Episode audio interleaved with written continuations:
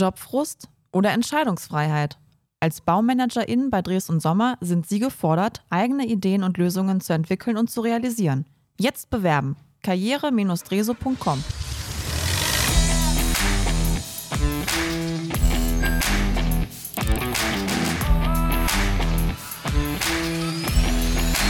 Technik aufs Ohr. Wein, Bier, Waschmittel, Käse, Impfstoffe. Krebsmedikamente. In all diesen Produkten steckt Biotechnologie. Und das ist auch unser heutiges äh, Thema von dieser Podcast-Folge. Und zwar setzen wir dieses Thema etwas in die Corona-Pandemie, setzen den Fokus natürlich auf die Impfstoffe, die wir eben schon angedeutet haben. Denn die deutsche Biotechnologiebranche hat durch die Corona-Pandemie im vergangenen Jahr so viel Aufmerksamkeit erhalten wie nie zuvor. Bei der Suche nach Impfstoffen, Diagnostika und Therapien gegen das Coronavirus ist sie ein Schlüsselplayer. Doch dabei gerät leicht in Vergessenheit, dass die Branche auch viele neue Lösungsansätze, beispielsweise für Umwelt-, Energie- und Ernährungsthemen, bereithält. Wie kann die Biotechnologie nachhaltig von der derzeitigen Aufmerksamkeit profitieren? Wird die Finanzierung in der Breite verbessert oder erhalten weiterhin vor allem einzelne Leuchttürme hohe Summen? Genau, und das möchten wir in dieser Ausgabe von Technik aufs Ohr besprechen. Wir wollen den Corona-Boost und seine Folgen für die Biotechnologie ein wenig einordnen. Und fachliche Unterstützung erhalten wir heute dafür, von unserem Gast Dr. Viola Bronsemar, die Geschäftsführerin von Bio Deutschland, dem Branchenverband der Biotechnologieindustrie. Hallo, Frau Bronsemar. Hallo. Ja, hallo, grüße Sie. Ja, Frau Bronsemar, das Jahr 2020 hat der Biotechnologiebranche in Deutschland ein Rekordwachstum beschert.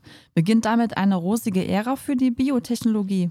Ja, wir hatten 2020 wirklich ein ganz tolles Jahr. Wir haben ein Beschäftigungswachstum von 10 Prozent gehabt, ein Umsatzwachstum von 36 Prozent und konnten darum auch mehr als 37 Prozent mehr für Forschung und Entwicklung ausgeben. Also wirklich ein Traumjahr.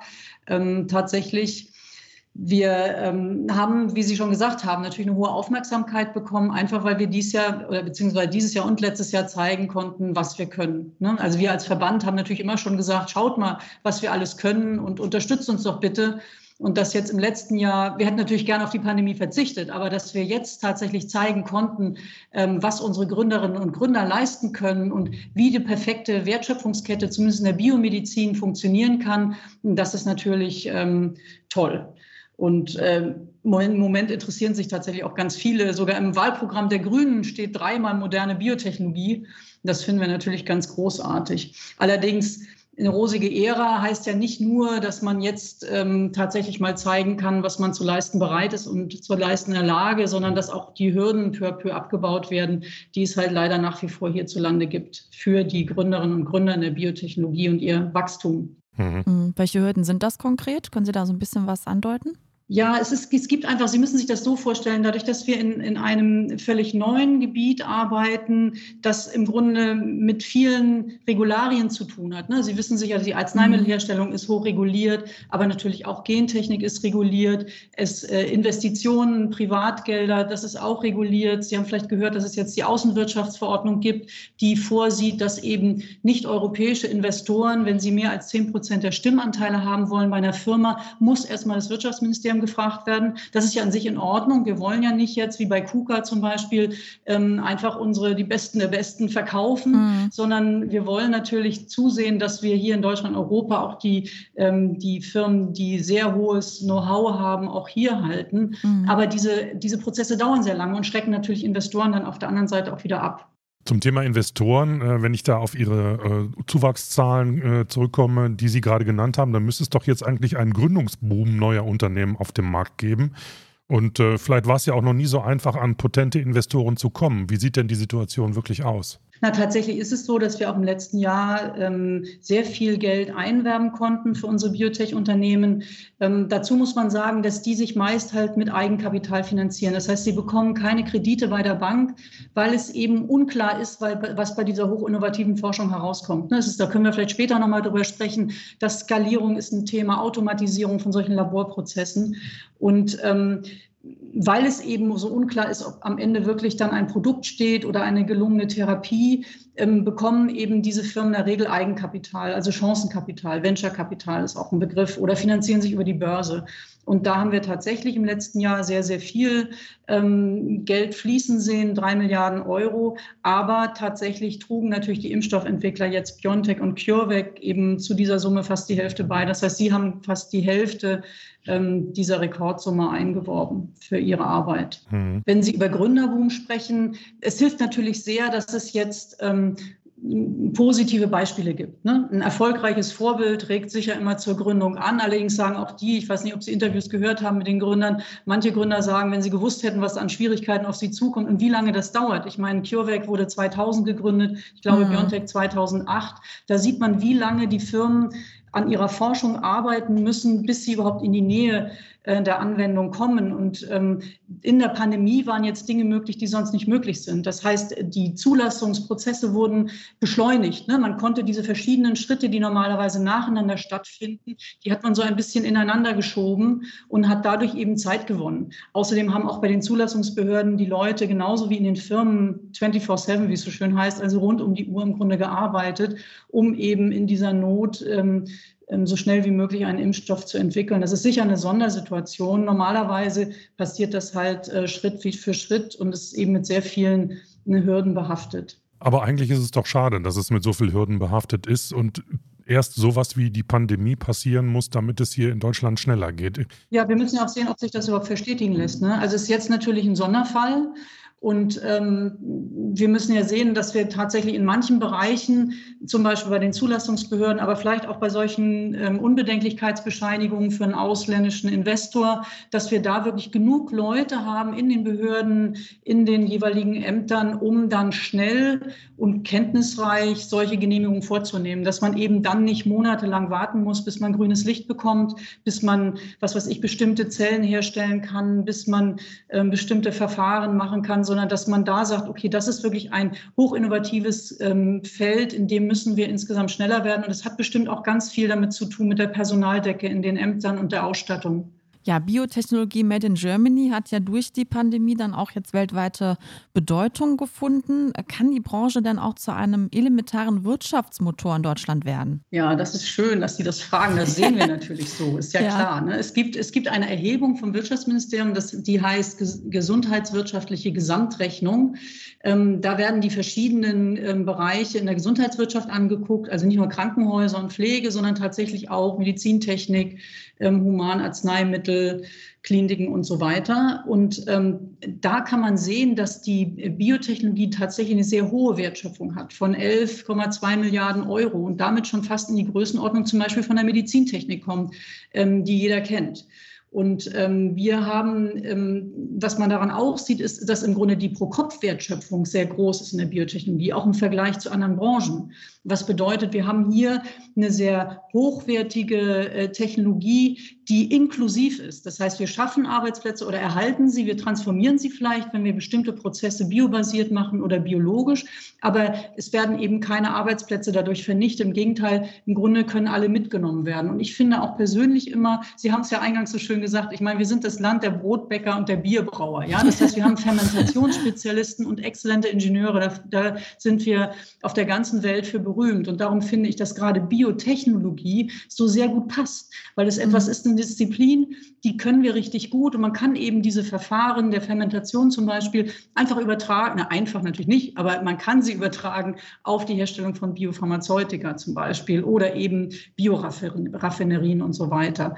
Und darum glaube ich, dass wir tatsächlich ähm, gut beraten sind. Wir sehen das jetzt auch bei der Bundesregierung. Die Bundeskanzlerin interessiert sich äh, zunehmend für das Thema dass äh, hier wirklich so viel Potenzial für uns schlummert, dass wir jetzt, nachdem wir gezeigt haben, was wir wirklich können, wenn wir müssen und wenn auch alle, wenn alles richtig gemacht wird, das muss man einfach sagen. Ich glaube, BioNTech und Pfizer haben wirklich einfach alles richtig gemacht. Aber dass in so einem Fall äh, Deutschland als kleines Land ähm, ganz vorne mitmachen kann. Ja, jetzt hatten Sie gerade so schön gesagt, äh, Biotechnologie, das können wir richtig gut. Da kommt natürlich so ein bisschen dann gleich die Frage auf, was können wir denn darin vielleicht nicht so gut? Wo gibt es vielleicht auch noch Schwächen? Wo hapert es da noch? Äh, Schwächen würde ich gar nicht sagen, aber ich habe es schon mal angesprochen, es ist nicht so einfach in einem biologischen System, was man für die Laborbank entwickelt hat oder im Labor, dann zu skalieren. Also von wenigen Millilitern, manchmal sogar Mikrolitern hoch zu skalieren in den Kubikbereich und da eben ähm, Ergebnisse zu erzielen oder Produkte herzustellen, die dann auch wirtschaftlich hergestellt werden können und tatsächlich vielleicht auch mit, ich sage mal, herkömmlichen Produkten oder Traditionsprodukten konkurrieren können. Mhm. Ne, wir wissen, wir sind ja gar nicht, gar nicht so, dass die Pharmaindustrie zum Beispiel von Anfang an Biotechnik gemacht hat. Und wir hier in Deutschland haben ja eine Geschichte mit dem Insulin. Höchst hat versucht äh, oder wollte unbedingt ähm, gentechnisch hergestelltes Insulin herstellen. Es dauerte irre lange, bis überhaupt die Genehmigungen dafür kamen. Und ich glaube auch, dass die Chemiker selbst und die Ingenieure gar nicht so überzeugt waren, dass das wirklich gelungen ist, es äh, äh, gelingen kann, weil es eben große Proteine sind, weil es nicht so einfach ist, sie zu lagern und so weiter. Da ähm, musste man erst auch so eine Lernkurve, sage ich mal, entwickeln, um da den Zugang zu finden. Insofern denke ich, dass gerade dieses Thema vom Kleinen ins Große im biologischen System nochmal eine besondere Herausforderung ist, auch letztendlich an, an Ingenieure, die das äh, tatsächlich dann ähm, ja umsetzen müssen. Jetzt hatten Sie vorhin gesagt, dass die Banken bei Krediten für, für Newcomer oder Gründer ein bisschen zurückhaltend sind, eben äh, weil es diese Probleme bei Forschung, Skalierung und Automatisierung gibt. Aber jetzt hat doch eigentlich, haben doch die Unternehmen, die die Impfstoffe entwickelt haben, und auch produzieren unter Beweis gestellt, dass sie es auch wirklich können. Also insofern gibt es, warum müssten doch diese Schwierigkeiten, insbesondere vielleicht bei Kredite von Banken, doch jetzt so langsam sich in Luft auflösen, oder? Ja, es gibt ähm, eine große Ausfallquote, gerade im Bereich ähm, Biopharmaka. Das heißt, man geht mit bestimmten Ansätzen ins Rennen und es ist nicht gesagt, dass jemals daraus ein Medikament wird, zum Beispiel. Mhm. Und ich glaube, dass sich das nicht ändert, wenn jetzt im Einzelfall mal alles gelungen ist. Ne? Das ist ja äh, unsere Branche auch im Unterschied zur Pharmaindustrie, ist zunächst mal gründergetrieben. Das heißt, man hat in der Regel Forschende, im Fall von Biontech, ähm, Uwe Sahin und Özlem Türeci, die dann aus der Forschung raus, weil sie sagen, wir müssen was machen gegen Krebs, so sind die ja angetreten, ja. ein eigenes Unternehmen gründen, weil sie sagen, wir konnten im Grunde niemanden interessieren für unsere frühe Forschung, weil alle gesagt haben, RNA seid ihr verrückt, das wird doch sofort abgebaut. Ich habe im Labor auch mit RNA gearbeitet, das ist fürchterlich. Man atmet einmal aus und ist die ganze Probe weg. Die wird sofort verdaut ähm, von Enzymen, die mhm. eben über die Atemluft in die, in die Proben geraten.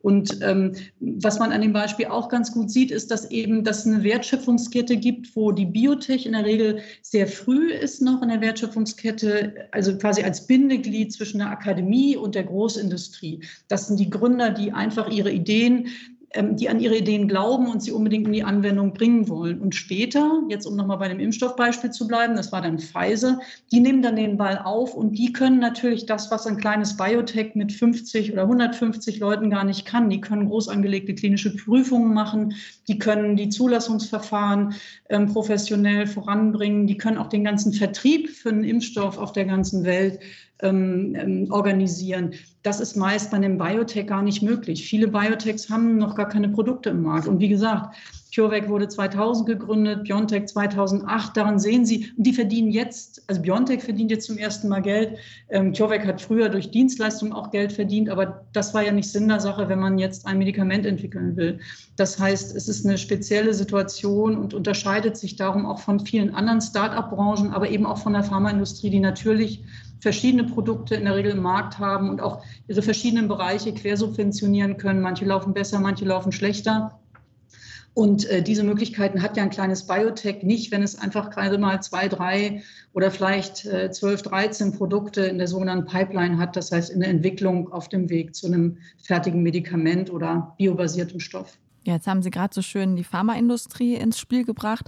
Können Sie uns vielleicht einmal noch ganz kurz erklären, was ist der Unterschied zwischen der Pharmaindustrie und der Biotechnologie? Ja, die Biotechnologieindustrie ist äh, gründergetrieben. Mhm. Das heißt, es sind in der Regel ähm, Forscherinnen und Forscher, die dann eine eigene Firma gründen und lange keinen Umsatz machen, weil sie zunächst mal ähm, Eigenkapital einwerben müssen, um ähm, Forschung und Entwicklung ähm, machen zu können. Und das ist natürlich bei der Pharmaindustrie gar nicht so.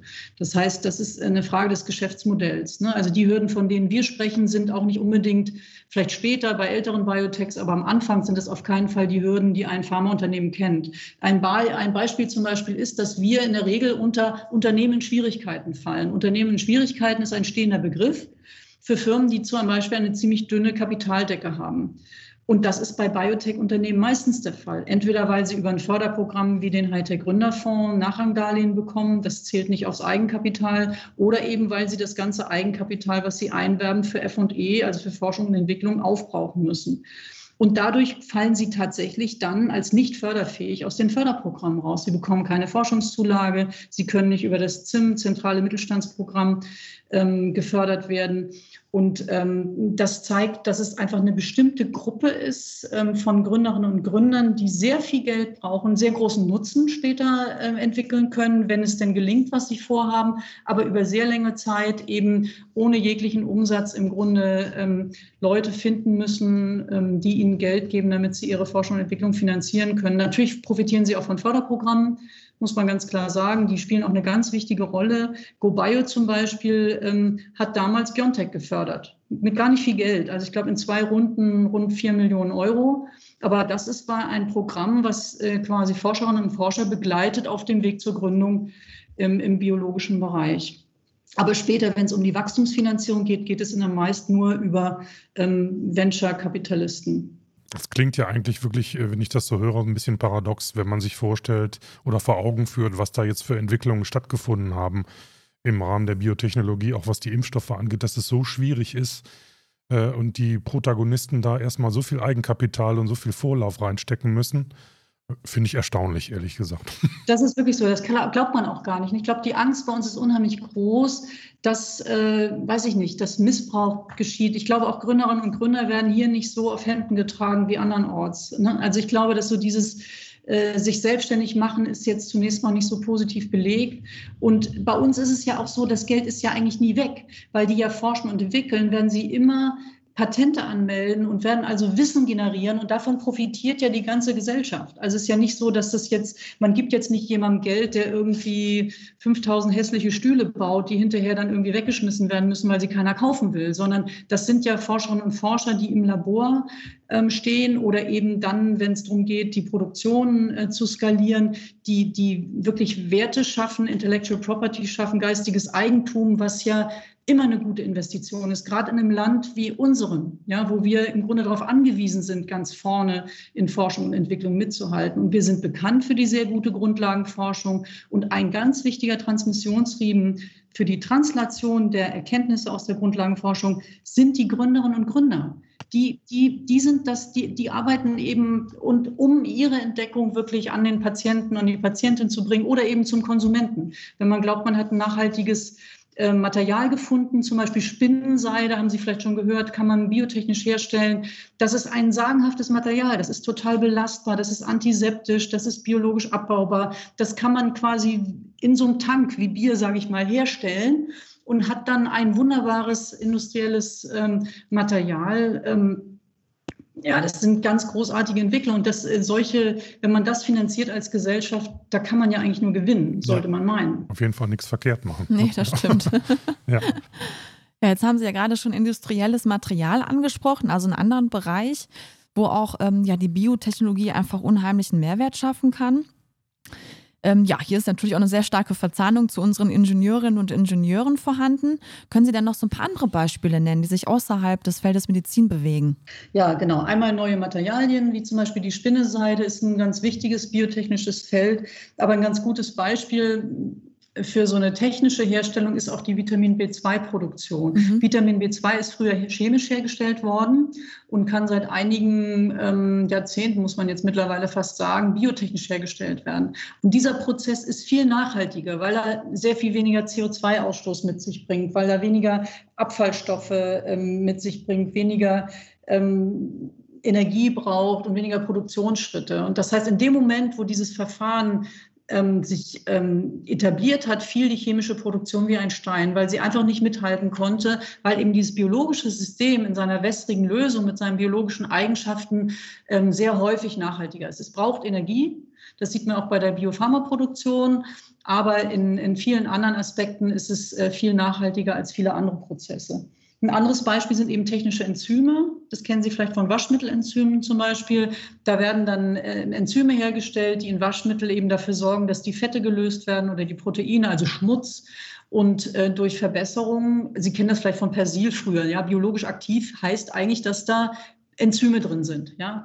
Und inzwischen gentechnisch hergestellte Enzyme natürlich, weil die sind in der Lage, zum Beispiel bei niedrigen Temperaturen sauber zu waschen.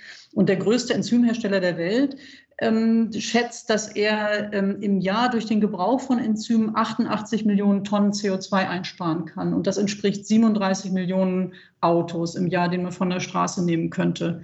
Das heißt, durch diese biologischen Prozesse können wir wirklich einen guten Beitrag zur Nachhaltigkeit leisten. Ja, es sind ja knaller Zahlen, würde ich mal sagen. Also, Absolut. Ne? Ja, klar. Ich würde gerne nochmal auf die Rahmenbedingungen in Deutschland zu sprechen kommen. Also wir hatten schon über schwierige Rechtsrahmen gesprochen, über langwierige Genehmigungsverfahren und so weiter und so fort. Wie beurteilen Sie jetzt im Moment die, die aktuelle Situation? Gibt es politische Impulse in Deutschland? Wo drückt aus Ihrer Sicht noch der Schuh, um Biotechnologie, ja, ich will nicht sagen, auf ein neues Level zu heben? Das Level ist schon sehr hoch, aber um Biotechnologie populärer, bekannter, äh, die Wichtigkeit genau darzustellen, wo, wo drückt es da? Was kann man da noch tun? Ja, ja, sagen wir so. Wir haben 2017, da war Herr Altmaier noch Kanzleramtsminister, da hat er auf dem Forschungsgipfel gesagt, er glaubt, wir brauchen eine Agenda Biotechnologie. Und wir wären beinahe vom Stuhl gefallen, weil wir gesagt haben, was? Das ist ja toll, das brauchen wir, das stimmt. ne? Und dann im Koalitionsvertrag stand dann, wir brauchen eine Agenda von der Biologie zur Innovation, weil eben nicht nur die Aspekte der Biotechnologie, sondern eben auch andere Aspekte biologischer Vorlagen, sage ich mal, Berücksichtigung finden sollten. Ne? Es gibt ja vieles, was wir aus der Biologie lernen können. Kreislaufwirtschaft ist auch so ein Beispiel vom Werden und Vergehen, wie man im Grunde äh, Prozesse ähm, kreislaufartig anordnen kann und wie man auch ähm, Reststoffe zu wertvollen Rohstoffen machen kann und so weiter. Und ähm, tatsächlich glaube ich, ähm, dass wir das ganze Thema Biotechnologie nicht nur in die breite Öffentlichkeit tragen müssen. Wir haben ja ganz viel Kontakt damit. Die, es ist nur irgendwie so, dass die viele Leute denken, ah, das hat doch was mit Gentechnik zu tun. Das ist jetzt ja auch in der Diskussion mit den mhm, Impfstoffen tatsächlich ja, genau. aufgekommen. Ist das nicht Gentechnik und was, was spritzen die mir da? Und nachher werden meine Zellen umprogrammiert. Und ähm, einfach dass dieses Gefühl, dass wir praktisch in das Innerste der Zelle gucken können und mittlerweile so genau Bescheid wissen, dass wir eben auf diesem, auf diesem winzigen Maßstab schon ähm, Schlüsse ziehen können und dann daraus eben Medikamente oder Stoffe entwickeln können, das ist vielen noch ein bisschen unheimlich. Und ich glaube, wir müssen das besser erklären, dass wir einfach wir nutzen ja im Grunde biologische Systeme, das heißt Organismen, Bakterien, Algen, Hefen, aber eben auch Säugetierzellen, um quasi die ähm, zu veranlassen, Dinge herzustellen, Vitamin B2-Vorstufe ist ein Beispiel, Krebsmedikamente, ähm, Rheumamedikamente sind Beispiele und eben auch diese Impfstoffe. Wir programmieren quasi dann die Zellen so, dass sie was herstellen, was wir benötigen können. Und das ist an sich ähm, etwas, was wir ja schon recht lange machen. Ob man das jetzt durch bestimmte Züchtungsprozesse macht, indem man nur bestimmte Hefen für bestimmte äh, Gärprozesse benutzt oder letztendlich dem ein bisschen nachhilft, ist ja nicht so ein großer Unterschied. Und ähm, ich glaube, darüber müssen wir noch viel mehr sprechen. Das heißt, wenn Sie auf Ihren Medikamenten, wenn Sie diabeteskrank sind, wenn Sie ähm, mit Diabetes leben müssen, dann steht auch auf Ihrem Insulinfläschchen drauf rekombinant, das heißt gentechnisch hergestellt. Und ähm, da, wo der Nutzen groß ist, stellen wir das auch gar nicht in Frage. Aber wenn etwas Neues kommt, ähm, müssen wir, glaube ich, ähm, uns alle mehr damit befassen, um auch den Nutzen zu sehen. Schauen wir mal ein bisschen auf äh, Europa. Wenn Sie da einen Vergleich anstellen würden, wo steht Deutschland denn da im Vergleich zu europäischen Nachbarländern im, im, im Hinblick auf Biotechnologie? Gibt es da ein Ranking, was man nennen könnte oder eine Wettbewerbsanalyse? Wo stehen wir da? Na, jetzt müssten wir, muss, man muss ja fast jetzt mittlerweile ein bisschen aufpassen, weil ähm, ähm, England gehört ja nicht mehr zu Europa, okay. wenn so.